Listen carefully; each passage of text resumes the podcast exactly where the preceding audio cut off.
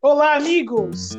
Com alegria, nós mais uma vez nos reunimos junto a vocês para falarmos sobre a alma dos animais, sobre a doutrina espírita, sobre os caminhos que nós juntos precisamos fazer a fim de compreender os campos da evolução, os processos da equipe espiritual que dirige o planeta, do Mestre Jesus, governador do planeta.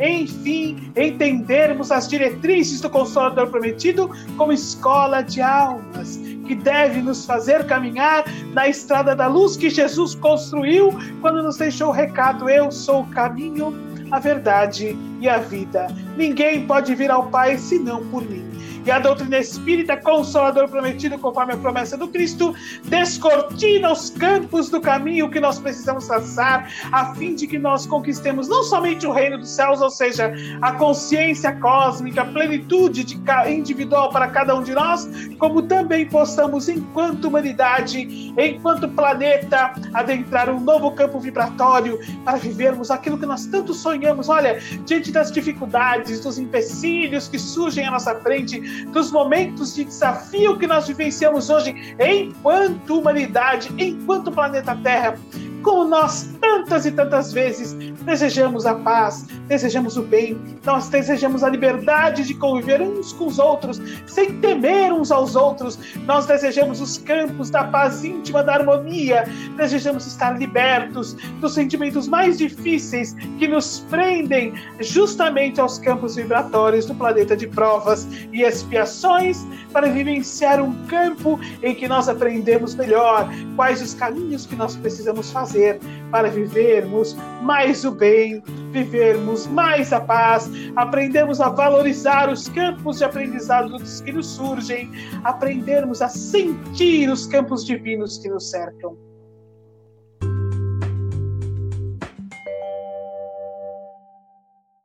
E hoje Aqui juntos nós temos muita coisa boa para conversar. Mas olha, para você que quiser conhecer melhor o trabalho da SEAMA, entre no site da SEAMA, seama.org.br, e lá você vai ver que você pode cadastrar o seu animalzinho para realizar cirurgia espiritual à distância, pode pedir o tratamento espiritual para você mesmo, pode ver o trabalho maravilhoso que é feito pela SEAMA, no Santuário da SEAMA, onde nós recebemos quase 200 almas sob nossos cuidados em fase de animalidade, nos processos de evolução. Você pode conhecer a revista Espírita Se Ama, que estuda tantos assuntos, tem várias colunas, olha o livro dos espíritos, a Gênesis, a evolução do espírito, curiosidades sobre os animais, eh, sugestões de alimentação para a nova era, muitos, muitos outros assuntos sobre o Evangelho segundo o Espiritismo. Vale a pena baixar lá o PDF, aprofundar-se no assunto. Enfim, você, através do site da SEMA, pode compreender melhor o trabalho que realizamos, ver que nós temos uma cozinha industrial que, que faz pratos congelados veganos que distribui para várias partes, uma forma de nós podermos estender um campo prático para a transformação tão necessária para o planeta de regeneração. E hoje nós estamos aqui reunidos com duas amigas queridas, voluntárias da SEAMA, que vêm bater um papo sobre um assunto tão interessante que nós vamos nos aprofundar hoje, a fim de entendermos quais os processos em que estamos envolvidos na dinâmica da transição para o planeta de regeneração. Olá, Aninha, tudo bem? Oi, Vivi, tudo bem?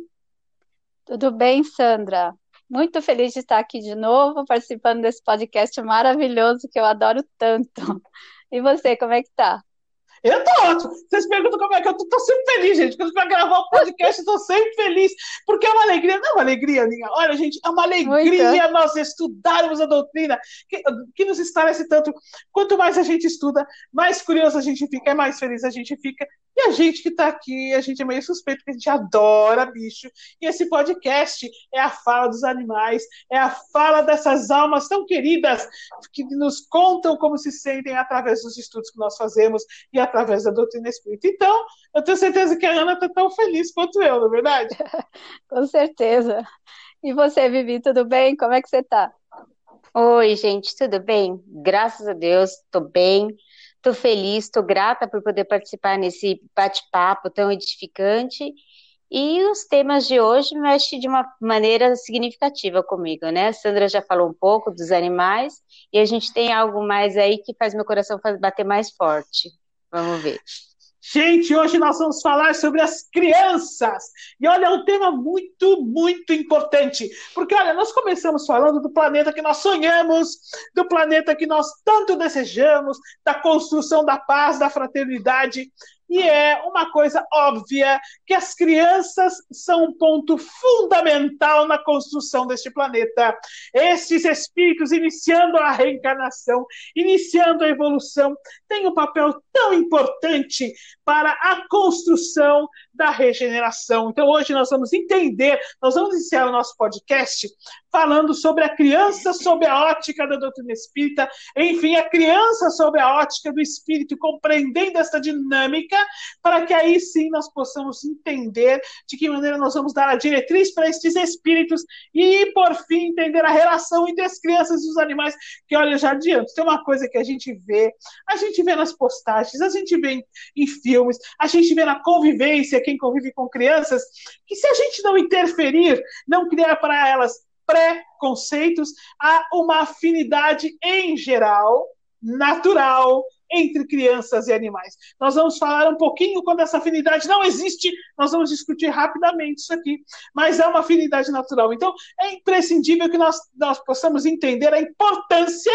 de nós darmos as diretrizes para esses espíritos, inclusive em relação a isso. Mas olha, eu já estou falando demais. Eu, eu, trouxe aqui duas especialistas, duas amigas queridas da SEMA, uma é mãe, eu considero mãe especialista, porque, gente, Ser mãe não é uma tarefa fácil. Receber espíritos em evolução não é uma tarefa fácil. Eu sou mãe de muitos animais e estando na SEMA, nós somos mães e pais de todos os animais é, é, aí que compõem o planeta Terra e com imensa alegria nós trabalhamos a favor de nossos filhos, da paz, da harmonia e da libertação de nossos filhos animais mas a Aninha é mãe de filhos humanos também.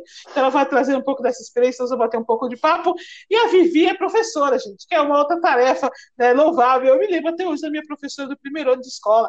Então, assim, vamos trazer um pouco dessa experiência para nossa mente focar os caminhos que nós precisamos fazer, mais uma vez, para a construção do planeta de regeneração mais uma vez para o estabelecimento da paz, mais uma vez para que o Evangelho de Jesus se torne os campos de vivência para a humanidade, consequentemente, para todo o planeta. Aninha, o que é que você nos traz? É, Sandra, as crianças, elas são o nosso futuro mesmo, o futuro do planeta. Mas quando a gente vê aquele bebê tão pequenininho, tão indefeso que nasce da gente, num momento tão especial, tanta emoção, será que a gente vê ali um espírito, um espírito experiente, um espírito consciente, que tem muito conhecimento, vem com projeto de vida, vem com objetivo e com meta? O Evangelho, segundo o Espiritismo, no capítulo 14, Honra teu pai e tua mãe, ele explica: o corpo procede do corpo, mas o espírito não procede do espírito, porque existia antes da formação do corpo. O pai não gera o espírito do filho, fornece-lhe apenas o envoltório corporal, mas deve ajudar seu desenvolvimento intelectual e moral para o fazer progredir. Então, gente, aquele bebê não é um espírito recém-criado por Deus. É um espírito que nos foi confiado por ele por algum tempo. Embora a gente fale, nosso filho, não é nosso. A gente está aqui para auxiliar na sua evolução. Eles reencarnam conosco, sob a nossa tutela. A gente tem vínculo, tem compromisso. A gente tem pendência anterior que nos liga. Eles chegam a nós com vivências, com uma bagagem muito grande. Tudo isso está adormecido. Vai renascer. Mas a personalidade a gente já persegue lá cedo, né? Não, não tem jeito. Platão dizia que aqui é um reaprendizado, pois ele entendia a gente que aprender é recordar o que a gente já sabia das vidas anteriores. Eu também queria comentar sobre o livro Nossos Filhos São Espíritos, do autor Hermínio Correia Miranda. Ele explica bem essa relação de filhos e pais enquanto espíritos. Quando eu li o livro, um ponto muito interessante para mim foi uma pesquisa de uma doutora, uma psicóloga americana, que, pelo processo de regressão de memória, ela conseguiu reunir o mais importante acervo de dados científicos sobre os antecedentes espirituais do ser humano. Todas as pesquisas dela estão no livro à parte. Nas regressões, ela conseguia, através um método de indução, que os pacientes lembrassem de coisas mais recentes, depois voltava para a juventude, ia indo para a infância, ao momento que ele nasceu, no tempo que ele estava no ventre, isso é muito importante, e vai para o período em que o espírito ainda vivia como espírito e até chegar nas vidas que ele já teve anteriormente. A coisa que me chamou também uma atenção sobre os espíritos foi o momento do nascimento, que a gente não pensa, né? A gente vê o nenê tá nascendo, embora ele seja um espírito que vai reencarnar, a gente vê que ele percebe só que é o nenê, não tem ainda o conhecimento para ter alguma impressão sobre o, o seu ambiente. Mas lá as impressões do espírito era de, no momento do nascimento, é de medo. Ele tinha medo do nascer, medo daquelas tentações. Um dos pacientes descreveu assim a experiência que ele teve. Eu temia as perspectivas diante de mim. Eu sentia que os médicos e as enfermeiras eram impessoais e frios. Faltava-lhes compaixão pelos temores e pelas dores de minha mãe. Lembro-me da perturbação que me causou essa falta de emotividade por parte daqueles que cuidavam de nós. Eu achei isso tão incrível, eu nunca imaginei isso na hora do nascer do espírito. 90%, é, 90% dos pesquisados informaram que as mortes foram experiências agradáveis para eles, mas que o nascimento constituía momento de desventura e tensão.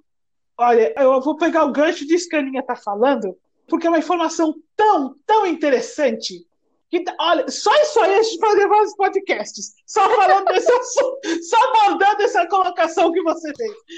Mas eu vou trazer alguns pontos bastante interessantes para a gente aprofundar um pouquinho. A primeira coisa que, que, que demonstra estas colocações que a Ana nos trouxe é que, como nós sabemos, estudando a doutrina espírita, o processo de reencarnação do espírito se inicia no momento da concepção.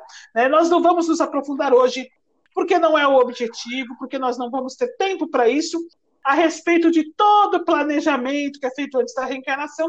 No entanto, é imprescindível nós nos lembrarmos que quando recebemos no lar um espírito, é, seja inclusive um espírito em fase de animalidade um espírito em fase de humanidade, este espírito já tem um histórico reencarnatório anterior. Ele já vivenciou na fase humana, por exemplo, se tratando aí das crianças, que é o nosso objetivo de estudo hoje, inúmeras reencarnações com inúmeras experiências e vem respondendo pela lei de ação e reação. Quando nós temos um pouco mais de consciência no processo reencarnatório, é natural que o espírito tema a reencarnação porque nós tememos é, errar, nós tememos de novo nos desviar, nós tememos de novo de nos desviando, não cumprindo os objetivos, os planejamentos, nem dando conta, nem conseguindo lidar com os processos expiatórios, com os desafios e com as provas. Novamente responder pela lei de ação e reação, uh, criando novas expiações, perder a oportunidade reencarnatória, porque, gente, a gente pensa que é simples assim, tem fila para reencarnar, viu? Não é assim, não. Conforme a gente se aprofunda na literatura espírita, um livro que vai citar um pouco sobre isso é Libertação, do André Luiz, Psicografia do Chico Xavier, que vai falar ali um pouco mais para frente, lá mais para o finalzinho do livro, vai contando o desejo dos espíritos de reencarnar, mas não é tão simples o processo reencarnatório, que é, é, é, realmente é uma oportunidade que nós estamos vivendo e, e, o espírito, quando ele vai reencarnar, ele teme este processo. Ele tem medo do que vai ocorrer. André Luiz também cita no livro Missionários da Luz, novamente psicografia de Chico Xavier, o caso do Segismundo, que fez um planejamento reencarnatório, ele ia reencarnar, mas ele estava com uma dificuldade de reencarnar por um problema que ele tinha com o pai, que iria recebê-lo ali como pai. Então, é todo um trabalho. Por isso, o espírito tem medo mesmo do processo reencarnatório. Né? Nós temos medo da falha, nós temos medo das consequências, nós temos medo de não conseguirmos compreender os caminhos. Olha, um dos medos é nem chegar nos caminhos que haviam sido planejados.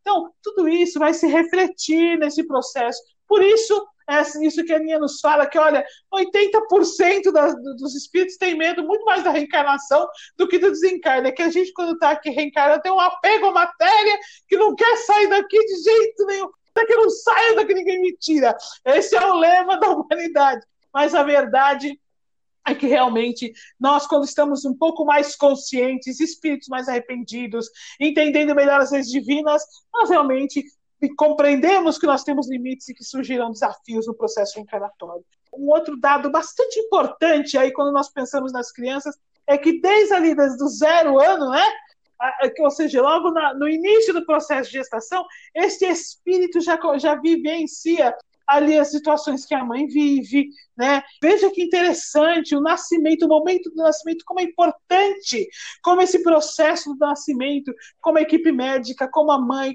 tudo isso vai influenciar na, na vivência deste espírito depois, na maneira como ele, no primeiro contato dele novamente com o mundo, quando ele está reencarnando. Então, esses são dados muito importantes. Olha, por isso que eu digo, gente, a doutrina espírita é maravilhosa. Olha, aqui é um bate-papo de 10 minutos, quantas informações que podem trazer quando a humanidade for consciente dessas informações, tantas mudanças que, aliás, já vem correndo, né? Ocorrendo partos mais humanitários, uma preocupação maior ao receber o bebê. Então, vejam como são importantes essas informações. A doutrina espírita também nos fala que a reencarnação ela só se completa com, totalmente quando a criança completa sete anos de idade. Então, reencarna, mas esse processo vai se aprofundando ainda e a reencarnação está completa quando a criança tem sete anos de idade. Eu vou trazer um livro do José Herculano Pires, que se chama Pedagogia Espírita, em que ele faz a seguinte colocação: ó, falamos dos pais, trouxemos a criança na sua reencarnação, mas esta criança uma hora vai viver mais em sociedade. Como nós vamos fazer este processo é um outro passo. Como nós vamos aqui falar um pouco sobre a educação das crianças, imprescindível nós começarmos a entender, então, que há um impacto da criança no nascimento, há um impacto, uma responsabilidade dos pais, conforme Eliando citou aí o Evangelho segundo o Espiritismo, do dever dos pais para com o Espírito que eles vão receber, né? Mas também há esta criança que vai ser inserida na sociedade. José Herculano Pires fala o seguinte: querer, pois, restringir a educação aos pais seria negar a existência da vida social, do processo de relações em que homens se completam uns aos outros pelo auxílio mútuo, negar a lei de justiça, amor e caridade.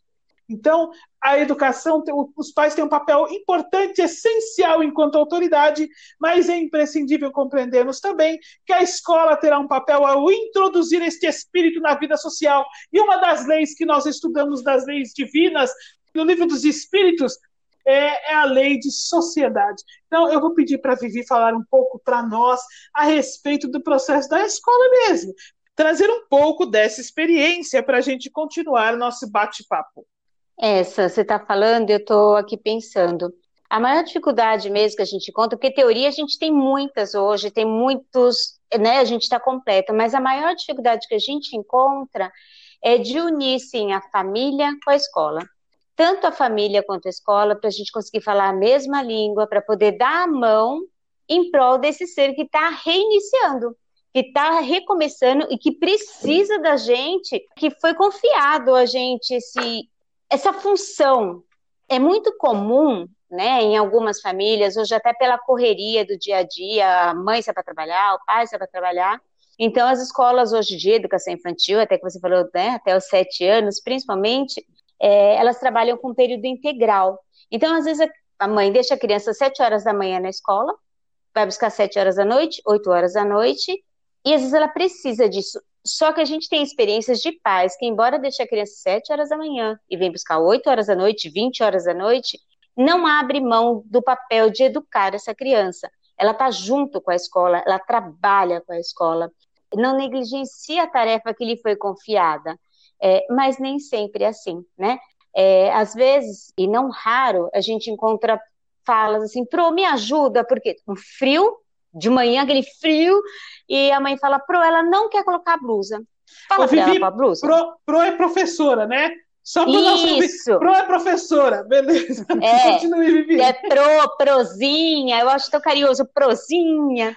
Então, assim, às vezes tá lá, prozinha, você ajuda ela a colocar, porque ela não quer colocar a blusa. Você olha pra criança e fala, coloca a blusa, tá frio. Ai, para ela só obedece você.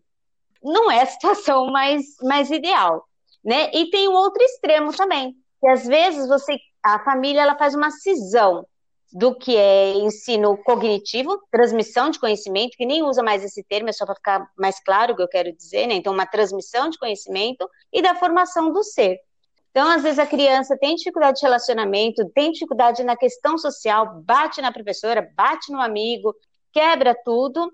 Você chama a família para tentar trabalhar essa questão, né? Porque essa criança ela tem que ser inserida de uma forma harmônica na sociedade.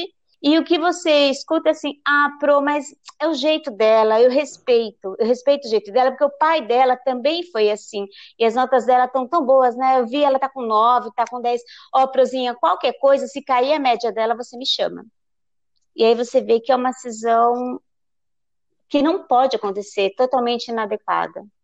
É, meus amigos, nós vemos que é um desafio, né? O processo de educação é um grande desafio. Mas olha, é, uma das coisas que nós aprendemos com a doutrina espírita é que a doutrina espírita é sim uma escola de almas, uma escola da formação do cidadão para a regeneração. Uma escola, como nós já falamos no início, que abre os campos do entendimento do espírito, porque a criança é um espírito e nós somos um espírito. E aí eu vou trazer um outro gancho importante, pegando a fala da Ninha, pegando a, a fala da Vivi, que os pais também são espíritos em evolução. Os uhum. pais também estão aprendendo, os pais também estão aí criando seus próprios caminhos para buscar a sua harmonia, a sua paz e passam a ter sob seus cuidados um outro espírito que eles precisam também ensinar a encontrar estes caminhos. Eu vou falar um pouquinho do livro A Educação Segundo o Espiritismo, da Dora Encontre. Ela diz o seguinte: olha, no item A Autoeducação que ninguém se iluda para cumprir uma tarefa específica na educação, seja como pai, mãe ou professor, ou em qualquer relação humana. É preciso buscar a própria melhoria, cultivar a paciência, a renúncia, a doação irrestrita de si. Então, essa cisão que a, que a Vivi acabou de citar para nós acontece porque é, hoje na verdade, se tem uma valorização da vida da matéria muito grande, né? Isso não é novidade, na verdade, o mundo caminha nesse processo. Então, a, os pais muitas vezes se preocupam mais com a condição intelectual do filho, como ele vai adquirir conhecimento, é, como ele vai se formar para a sociedade, como ele será visto dentro da vida social, que profissão ele vai ter e assim por diante.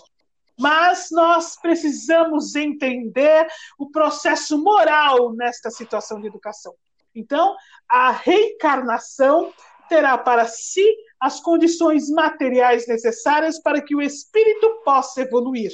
Então, é imprescindível que o espírito, por exemplo, tenha acesso à educação, ao conhecimento, a uma profissão, mas isso tudo são meios para a evolução, seja qual for a condição dele enquanto adulto é, é, requisitos básicos para que ele possa fazer os caminhos de evolução, para que ele possa ir de encontro aos desafios, para que ele possa adquirir uma nova consciência, para que ele aprenda a amar, para que ele aprenda solidariedade, fraternidade, para que ele cumpra os processos expiatórios diante de sua própria consciência.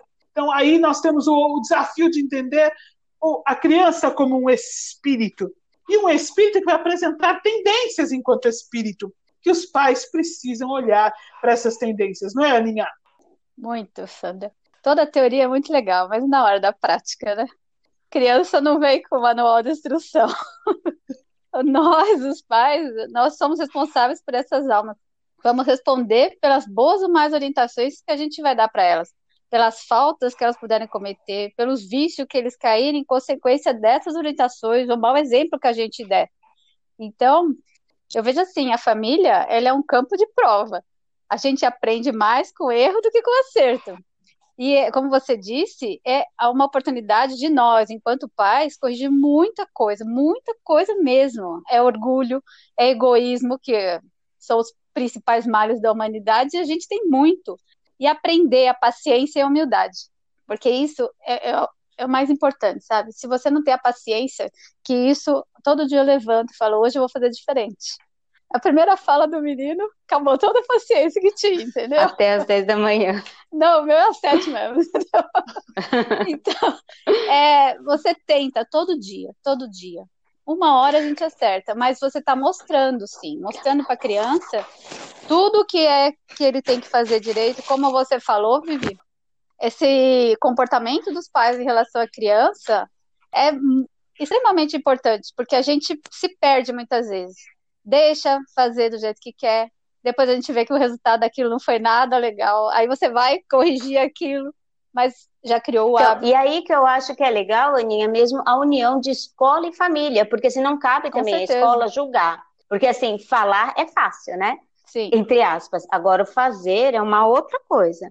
A escola também tem que estar tá receptiva para entender essa família que está aprendendo, que está junto, crescendo, família, é, criança, mãe, vó, cachorro, está todo mundo junto num momento de, de crescimento, na tentativa. E o professor também é um ser em desenvolvimento, que ele também está é, tá aprendendo junto com a família, junto com a criança, e a gente aprende direto com eles.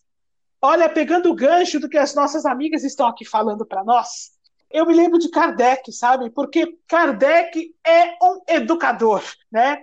Na verdade, ele tem um processo como um educador. Toda a vida dele, na verdade, Polito Leon Delisar Rivail, né, que adota o pseudônimo de Allan Kardec, é um processo, é uma vida de educador, um seguidor de Pestalozzi. Ele criou, trazendo o método de, método de Pestalozzi, aprofundando este método, compreendendo as lições que trouxeram os espíritos, ele criou um método de educação é, dentro da doutrina espírita. Então, a doutrina espírita, quando a gente fala que é uma escola de almas, é porque a construção da doutrina, todo o processo da codificação, é um processo didático, profundamente didático, com as mais modernas técnicas de didática que nós temos no mundo hoje, que Kardec já aplicou numa época que elas nem existiam, né, para construir os métodos de estudo da doutrina espírita, para construir os métodos científicos da doutrina espírita. Então, eu estou trazendo isso para nós pensarmos no educador Allan Kardec e no processo em que ele, sim, com a doutrina espírita, consegue unir a família e, e a escola. Eu vou trazer novamente um texto da Dori Conte no livro Educação segundo o Espiritismo, em que ele diz assim: ó, por isso, se quisermos elevar a nossa compreensão ao exemplo máximo de educador, temos de meditar na vida e na personalidade de Jesus de Nazaré. Os maiores educadores foram os que tentaram imitá-lo e seguiram seus ensinamentos. Pestalozzi o amava eternamente. Montessori o cita em cada texto seu. Comênios procurava servi-lo Baal louvava pela vida e pela música. Eurípides era seu discípulo tão fiel que recebeu sua visita espiritual. Gandhi se inspirava nele e Kardec nos deu a chave para melhor compreendê-lo, liberto dos dogmas irracionais. Mais para frente, ela nos diz o seguinte: se Jesus é o pedagogo da humanidade, nosso dever é aproximá-lo desde cedo dos espíritos que voltam ao mundo para continuar sua jornada evolutiva. E eu sei que a Aninha vai nos contar um pouco da experiência dela nesse sentido, né, Aninha? Sim, Sandra, é extremamente importante a gente apresentar Deus, Jesus, os filhos logo cedo. Como eles são espíritos com muito conhecimento, eles também trazem essa bagagem religiosa com eles. E desde cedo, falar do Papai do Céu é mostrar a eles que existe alguém que os criou, que os ama, que está conosco sempre, em todos os momentos. Até hoje eu falo para meus filhos, se eles falaram com o papai no céu antes de dormir, e eles já são dois adolescentes. A gente coloca desde eles falam. Hoje eu já falei, eu não falei, ninguém fala, não, mãe, não fala assim. Eles ainda guardam esse papai do céu junto com eles, entendeu? para mim, a educação religiosa e moral, ela deve existir desde pequeno. No Evangelho também, segundo o Espiritismo, no capítulo 14, ele fala: E ponde todo o vosso amor em aproximar essa alma de Deus. É essa missão que vos está confiada. É lindo, como você disse, a doutrina espírita é linda.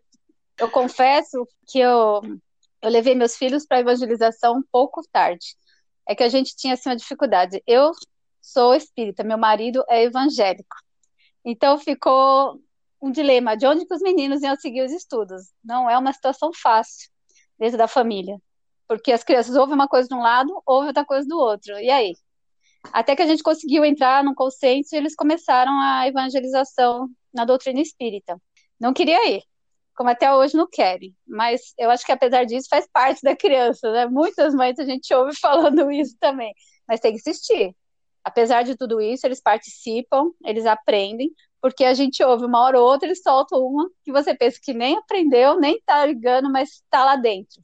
Se quando eles crescerem eles não quiserem seguir esses ensinos de optar por outra religião, a base eles tiveram. Cresceram com os valores morais, foram ensinados por Jesus e por Deus.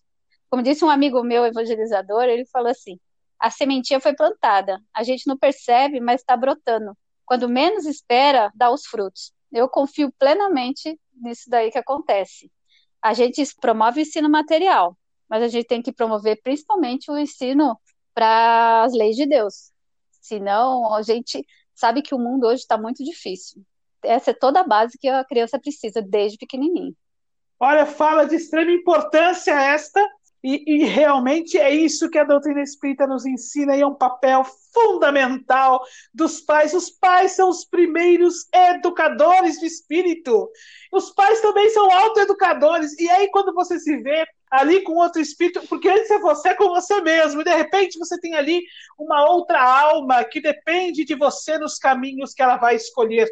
Eu me lembro ouvindo a Ninha de uma, uma, uma, uma, parte do livro Memórias de um Suicida, da médium Ivone Pereira, em que ela cita um suicida específico, que numa situação muito difícil em que ele se encontra, ele, ah, durante toda a reencarnação, foi praticamente ateu, e isso, esta, essas crenças muito ligadas à vida da matéria o levaram ao suicídio, e aí ele, durante o livro ele é socorrido, é, mas o que eu quero focar é o seguinte: em determinado momento, ele se lembra da prece que a mãe fazia com ele quando ele era criança, aos pés da cama que ele ia dormir.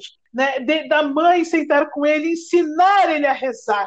E aquele foi, olha só, a referência que ele teve desencarnado, depois de uma série de, de, dificuldades, de sofrimentos que ele passou no plano espiritual. Esta foi a referência que ele teve para começar a buscar auxílio, para começar a buscar Deus. E ele faz a prece exatamente como a mãe fez com ele, fazia com ele como do... ele era criança, ela o obrigava a aprender e o ensinou a rezar. Aquele era o único parâmetro que ele tinha de como falar com Deus. E ele faz a prece exatamente como a mãe ensinou a ele. Então, meus amigos, olha que importante esses exemplos, essas diretrizes. Nós temos uma crença que é a seguinte: olha, eu não posso obrigar o meu filho a nenhum tipo de educação religiosa. Eu não posso, porque isso ele vai decidir quando ele for adulto. No entanto, conforme nós já, nos, já dissemos aqui, a reencarnação se completa até os sete anos, a criança vai absorver muito mais nesta fase, é imprescindível dar a ele diretrizes das leis divinas, de acordo mesmo com a religião que nós buscarmos, é imprescindível que ele tenha os caminhos, e nós espíritas é essencial a evangelização infantil desde a infância, porque esta evangelização vai ensinar a ele, ali está a maior e mais importante escola, a ensinar sobre Deus, as leis divinas, o respeito, a, o amor ao próximo, a caridade, a piedade, o, a, o perdão, aqueles parâmetros essenciais do evangelho que ele vai vivenciar ao longo de toda a infância, a adolescência e dar a ele os parâmetros que ele vai ter quando nos desafios, quando nos processos expiatórios, quando na sua vida em família e sociedade. Ali ele vai encontrar os parâmetros da educação que ele teve sobre o Evangelho de Jesus e suas diretrizes, seus exemplos de amor e de caridade, para que caminhos ele deve traçar no seu processo de evolução. Então, isso que a Aninha falou é muito, muito importante, porque isso dá realmente ao espírito, depois do processo educacional, que decisões ele deve tomar, quais caminhos ele deve fazer. E hoje nós já temos uma mudança, inclusive, um olhar que vem se modificando dentro das escolas também nessa direção, não é, Vivi? É verdade, Sam. Embora a sociedade teime né, em separar os aspectos intelectuais, o processo educacional com da formação da personalidade, dos valores, a gente sabe que isso não acontece. E graças a Deus, a educação, a psicologia, a psicopedagogia já tem uma nova visão. É, a própria LDB traz a necessidade da formação do indivíduo integral. E nesse integral, ele coloca a questão dos valores, é, o respeito com o próximo, é, fala da construção de conhecimentos para empatia, o respeito com o próximo e consigo mesmo antigamente a gente falava disciplina, né? Na minha época, na sua, a gente já tem mais de 20 anos, falava disciplina, matéria. Olha, Hoje, eu não estou educação... entendendo porque na minha época e na sua. Você está entendendo, Anísia? Não, na minha época e na sua. Porque agora, no dos nossos, é, na educação infantil, já chama campo de experiência. E tem um campo de experiência que é o que eu mais sou apaixonada, né? Todos são importantes, mas esse ele fala o eu, o outro e o nós onde fala do respeito com o social. E esse social entra tudo, entre os vegetais, entre o meio ambiente, entre os animais. E para os maiorzinhos, aí vem, a, lembra a gente? Aí tem a filosofia, a psicologia, todas essas, essas matérias, né, essas disciplinas, elas abordam as questões de valores mesmo, de construção de valor, de um novo ser. Até a nova é, a BNCC, que sai toda hora no jornal, ela fala que a importância maior da educação é formar indivíduos melhores para a construção de uma sociedade mais justa, uma sociedade melhor. Pestalozzi já trazia isso. Então, nós vemos, meus amigos, a importância de nós darmos as diretrizes aos espíritos que nós recebemos, as crianças que adentram o lar, as crianças que adentram o centro espírita, as crianças que adentram a escola. Mas não há dúvida nenhuma de que o primeiro educador, o mais importante, os mais importantes são os pais, ou às vezes só tem a mãe, às vezes só tem o pai, darão as diretrizes, as bases necessárias. Nem sempre nós vamos encontrar escolas que estejam é, com este olhar mais profundo sobre o ser integral ou que sigam essas diretrizes, mas é imprescindível que os pais olhem os filhos como seres integrais, que os observem como espíritos em evolução, que entendam a importância de levá-los até o processo de evangelização, de apresentar a eles Deus, de apresentar a eles as leis divinas. E hoje nós vemos crianças reencarnando cada vez mais questionando a relação que nós mantemos com os animais. Então, muito importante, nós, agora nós vamos olhar é, sob este foco. Entendemos que a criança é um espírito em evolução, compreendemos que temos aos nossos cuidados almas, nós entendemos que o nosso papel é de educadores sobre o evangelho, de dar as diretrizes para uma harmonia, para uma plenitude, para uma nova consciência. Entendemos que a escola tem um papel importante neste processo mas que a principal responsabilidade é dos pais. E agora nós vamos entender, porque afinal de contas, este é o podcast Fala Animal. Qual é a importância das crianças compreenderem melhor os animais como espíritos em evolução? Qual a importância disso para eles enquanto espíritos? Qual a importância disso para o planeta Terra que está em transição para a regeneração? Qual a importância disso para os nossos irmãos animais? A Aninha tem em sua casa duas crianças que você tenta mudar a forma deles de vivenciar isto, mudar também a alimentação deles. Conta um pouco da sua experiência, Aninha. Ó, Sandra, eu fui vegetariana antes deles nascerem, então durante toda a gravidez não teve carne nenhuma. Só que depois que nasce, naquela época era só eu, estava sozinha. Chegou a parte que acabou a amamentação, tinha que adentrar com a alimentação eu não tive força naquela época para fazer a minha vontade, o meu conhecimento, o meu entendimento valer que não era para comer carne. Porque se acontecesse qualquer coisa que fosse com a criança, a culpa era minha, porque eu não tinha adentrado com a alimentação correta, que é o entendimento que era um dos meus pais na época, e também do meu marido. Com o tempo, a gente foi vindo, foi, era uma coisa muito difícil para mim fazer eles comerem e preparar também. Quando eu entrei na ASEAMA, as coisas foram mudando, porque aí eu tive todo o conhecimento nos cursos que eu fui fazendo e foi, eu fui me estruturando, fui me fortalecendo naquilo que eu acreditava e sabendo que teria condições deles não comerem. Então eu fui diminuindo as carnes que eu fazia, infelizmente tinha em casa, mas chegou uma hora que eu falei assim, não, eu vou fazer, não vou fazer mais para ninguém. Não dá certo obrigando, você não consegue que o outro faça aquilo. Tem que ser pelo coração, não pela cabeça. Não deu certo, voltaram. Aí chegou um dia que eu estava vendo uns vídeos no Facebook sobre umas coisas difíceis sobre os animais. Meu filho menor veio e falou: Mamãe, por que você está chorando? Aí eu falei: Nada, meu filho, é por causa do que eu estou vendo aqui. Aí ele viu, era um vídeo sobre como que o que faziam com os pintinhos quando nasciam, né? Que não era utilizado mais, que eles trituravam os pintinhos. Ele viu, é assim, mamãe, eu nunca mais vou comer carne. Desde aquele dia ele não comeu mais carne.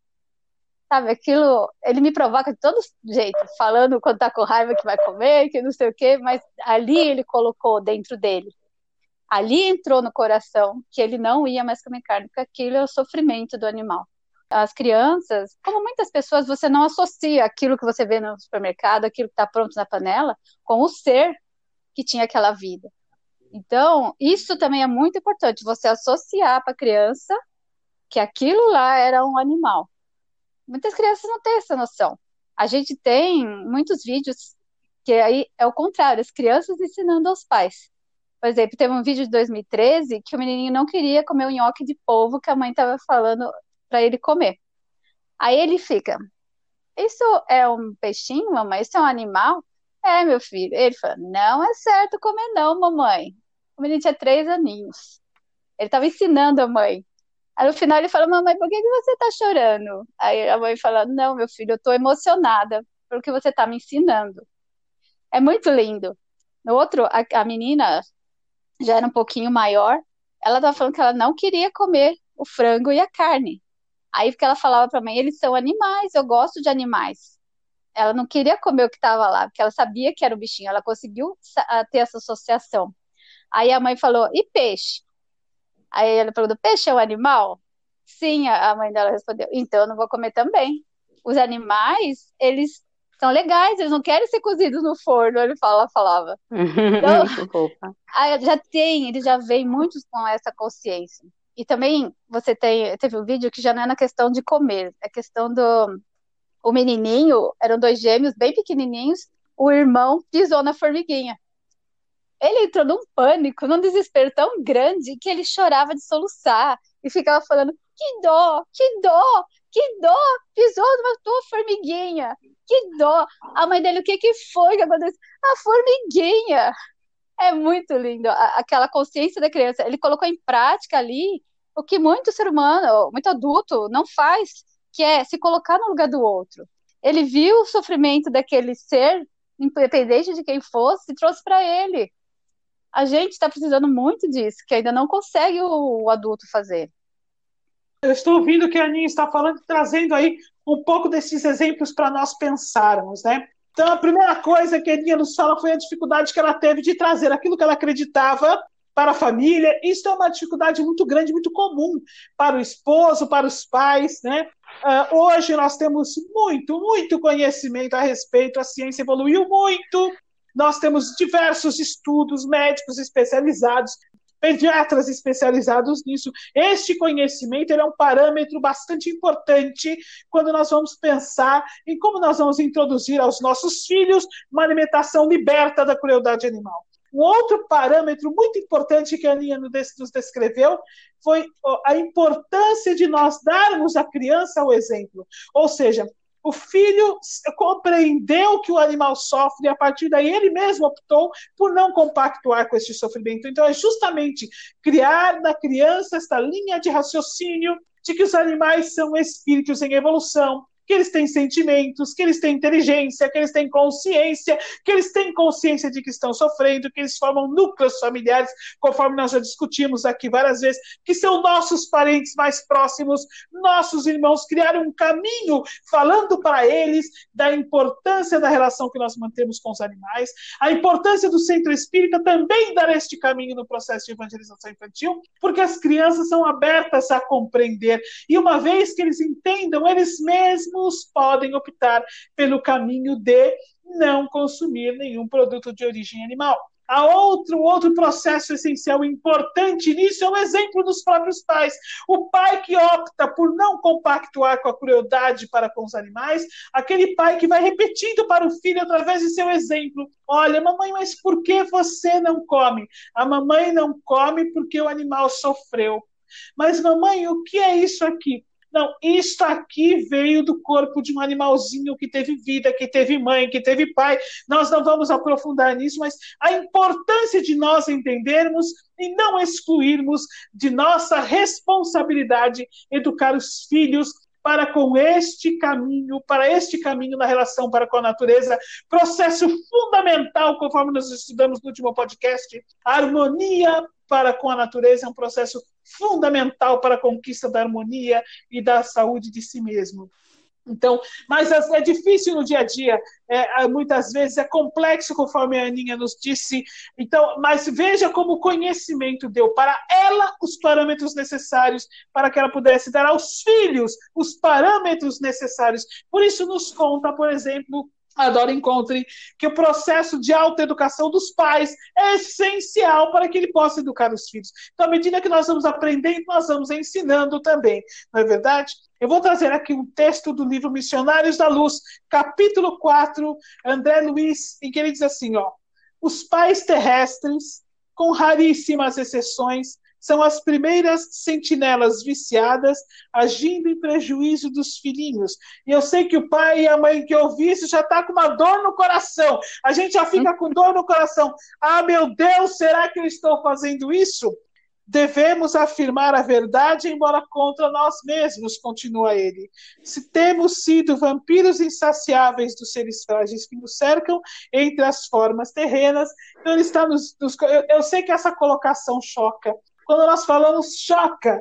Nós aqui evitamos no podcast usar, inclusive, estas colocações de André Luiz, para que você, ouvinte, não fique tão chocado com estas colocações. Mas é imprescindível quando nós falamos das crianças, e nós que estamos aqui, membros da SEAMA, nós também não podemos nos eximir desta mesma condição em que se encontra a humanidade na Terra, conforme nos diz André Luiz, Emmanuel, Joana de Anges, desta condição de vampiros no sentido de quem suga o fluido vital de espíritos que estão no processo reencarnatório. Porque eu estou trazendo hoje isso, este foco, que é tão dolorido para nós ouvirmos, me dói no coração, não tenham dúvida, porque eu também já estive nessa condição, e eu também sofro hoje de pensar que as minhas atitudes, minhas condutas fizeram os animais sofrerem.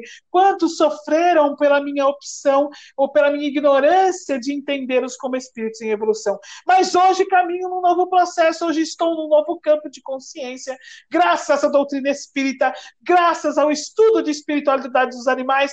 A grata, eu tenho certeza que não só eu, quanto todos os membros da SEMA, Quantos espíritas ficarão? Quanta humanidade ficarão? André Luiz, por exemplo, que nos alerta com essa colocação dura de ouvir, mas tão necessária quando nós somos pais, que temos aí a obrigação moral de não fazer com que os nossos filhos se tornem vampiros ao ingerir o corpo dos animais, de não fazer com que nossos filhos compactuem com o sofrimento dos animais, de educá-los para que eles sejam aqueles, aqueles homens, aquelas mulheres, enfim, aqueles espíritos em fase de humanidade capazes de entender toda a criação como seus irmãos, capazes de entender os nossos, anima os nossos animais que compartilham conosco o planeta como os filhos da humanidade, como filhos de seu coração, que também necessitam do processo de evolução. Então, esta colocação do André Luiz, que é tão dura quando ele fala os pais terrestres, com raríssimas exceções, são as primeiras sentinelas viciadas agindo em prejuízo dos filhinhos,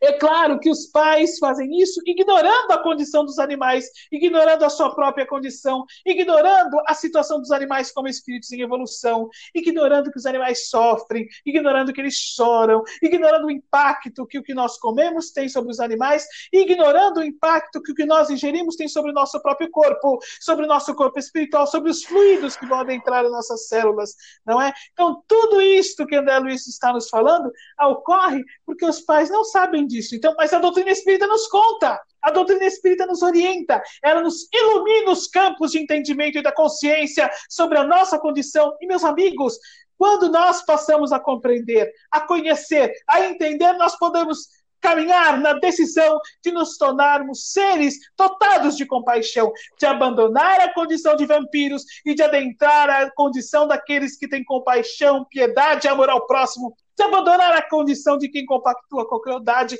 e adentrar a condição de quem estende as mãos, os braços e os olhares em amor aos animais, em amor a Jesus, em amor ao entendimento do Espírito. E aí sim, nós olharmos aos nossos filhos, as crianças que recebemos e pensarmos: ele não precisa passar pelo que eu estou passando hoje.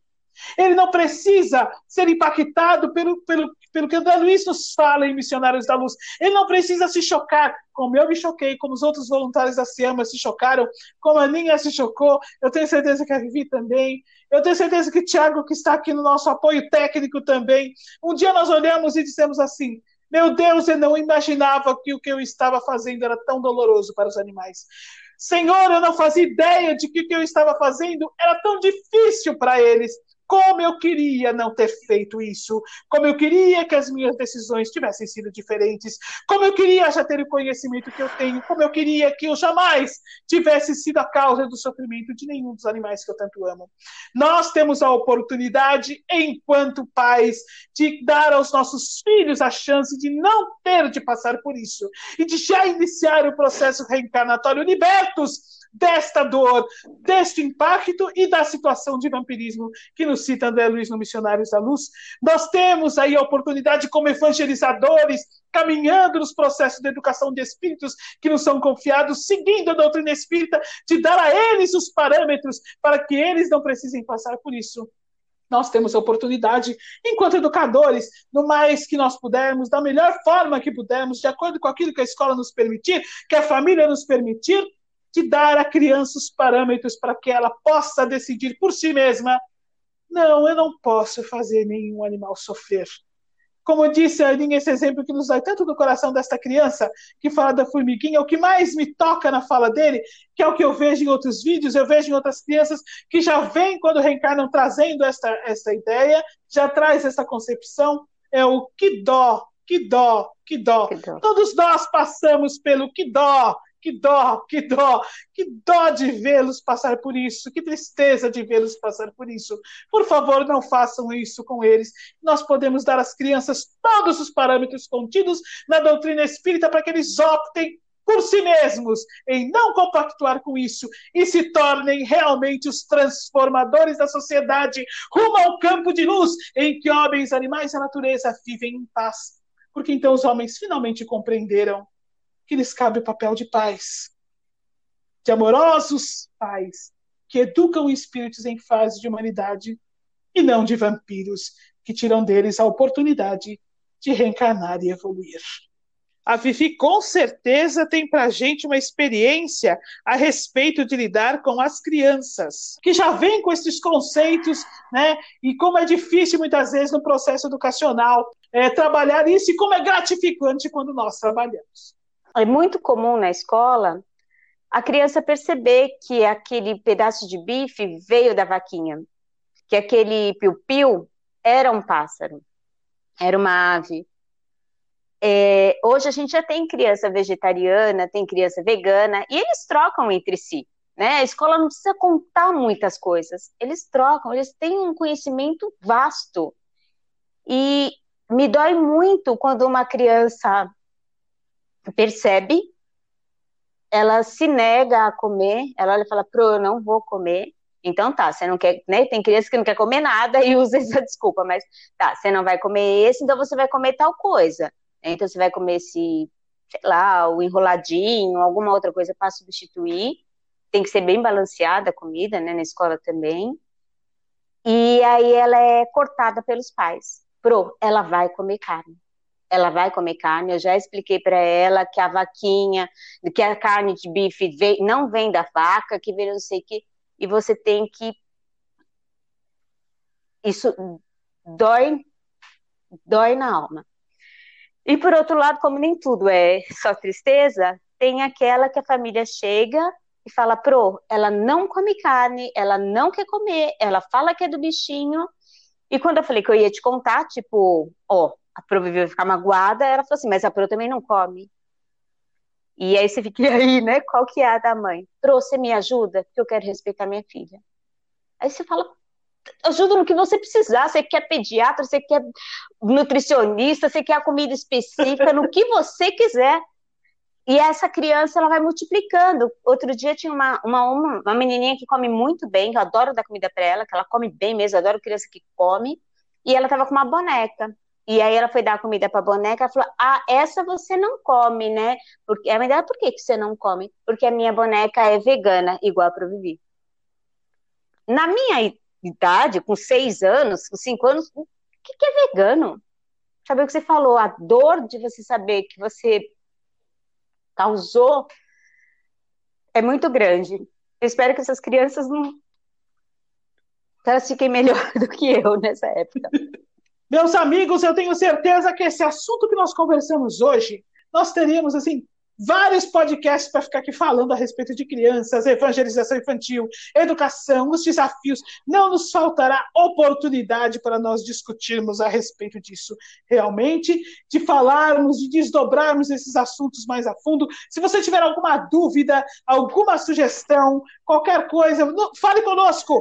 Mande para nós um e-mail no falaanimal.seama.org e agora eu vou pedindo para a Ninha fazer suas considerações finais, depois a Vivi, porque o nosso podcast já está chegando no final. Eu quero trazer para vocês um texto do livro Relicário da Luz, psicografia de Chico Xavier, do Espírito Meimei, A Criança. A criança é o dia de amanhã, solicitando-nos concurso fraternal. Planta nascente é a árvore do futuro, que produzirá segundo o nosso auxílio a sementeira, livro em branco, exibirá depois aquilo que gravarmos agora nas páginas. Luz iniciante brilhará no porvir, conforme o combustível que lhe ofertarmos ao coração.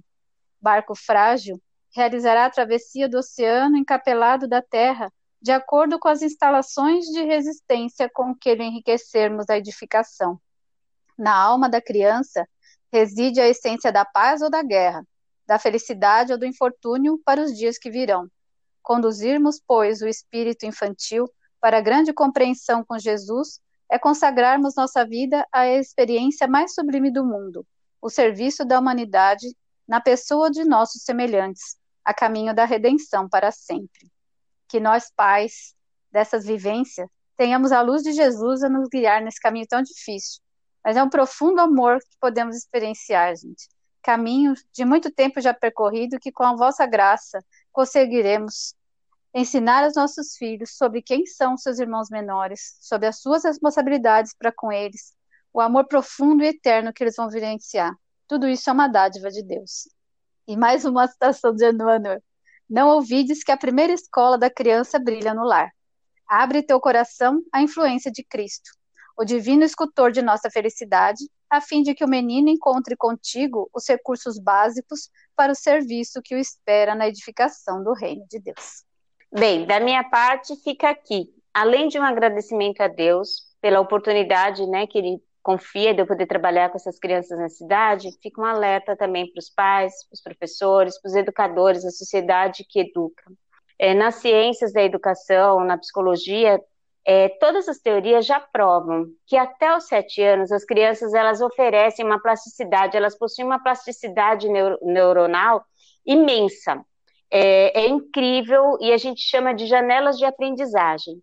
É muito comum os pais falarem assim: ai, não fala nada porque essa menina ela absorve tudo, ela é uma esponjinha. E é, é uma esponjinha. Até os sete anos, tudo que a gente fala, eu até brinco, que parece terra muito fértil. O que você planta, nasce. E aí a gente tem para usar isso a favor da gente, né? A favor da sociedade, a favor da evolução dessa criança, do zero aos sete anos, ou até antes do zero, né? Pelo que a gente estava vendo que a Aninha estava trazendo, trabalhar essas questões de evolução. E o resultado é muito rápido. Eu vou contar um exemplo, tem vários, só que eu vou contar um bem que me chama muita atenção. Eu resgatei um pombinho, socorri, ele estava bem machucado, ele perdeu todas as penas, a musculatura do rosto, e ele precisava ir trabalhar comigo, porque ele tinha que ser alimentado de meia e meia hora, colírio e tudo mais. Na época, a gente tinha uma criança de dois anos que ela estava começando na escola, né? Era início dela na escola, e estavam acontecendo as primeiras frustrações. Então, os primeiros não, os primeiros calma. E como que ela reagia? Ela se jogava no chão, ela gritava, ela babava, ela realmente ela sabia dar um, um ela tinha uma birra que chamava muita atenção.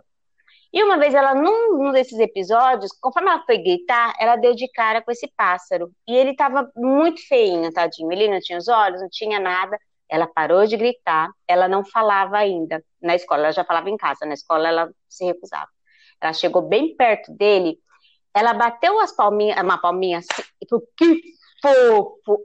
Foi assim, é, todos os professores se emocionaram, e a partir desse pombinho, ela já mostrou uma empatia com esse animal, ela não gritava quando ele estava perto, é, porque fofo, fofo. Então ela sabia que os gritos dela poderiam assustar esse animalzinho.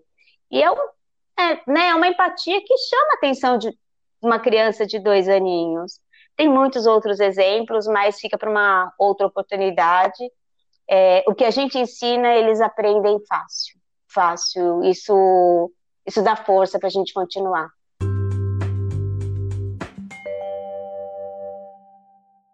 É isso, meus amigos. Olha, como eu disse, tinha muita coisa para a gente falar. A gente não tem tempo para falar tudo. Mas eu queria aproveitar para dizer que este podcast nos trouxe uma inspiração para nós lançarmos um podcast específico para as crianças, que será lançado agora, dia 12 de outubro, ou seja, amanhã, 12 de outubro de 2020, né? Podcast Fala Animal para crianças, um episódio por semana específico para as nossas criancinhas para aprenderem sobre a doutrina espírita, sobre os animais, para aprenderem, enfim, sobre si mesmas enquanto espíritos em evolução. Então, convido vocês que estão nos ouvindo para acessarem amanhã as plataformas de podcast para assistirem já logo o primeiro episódio, que está bem legal. Está bem legal. Nós gostamos muito de fazer e vocês vão gostar muito de ouvir também.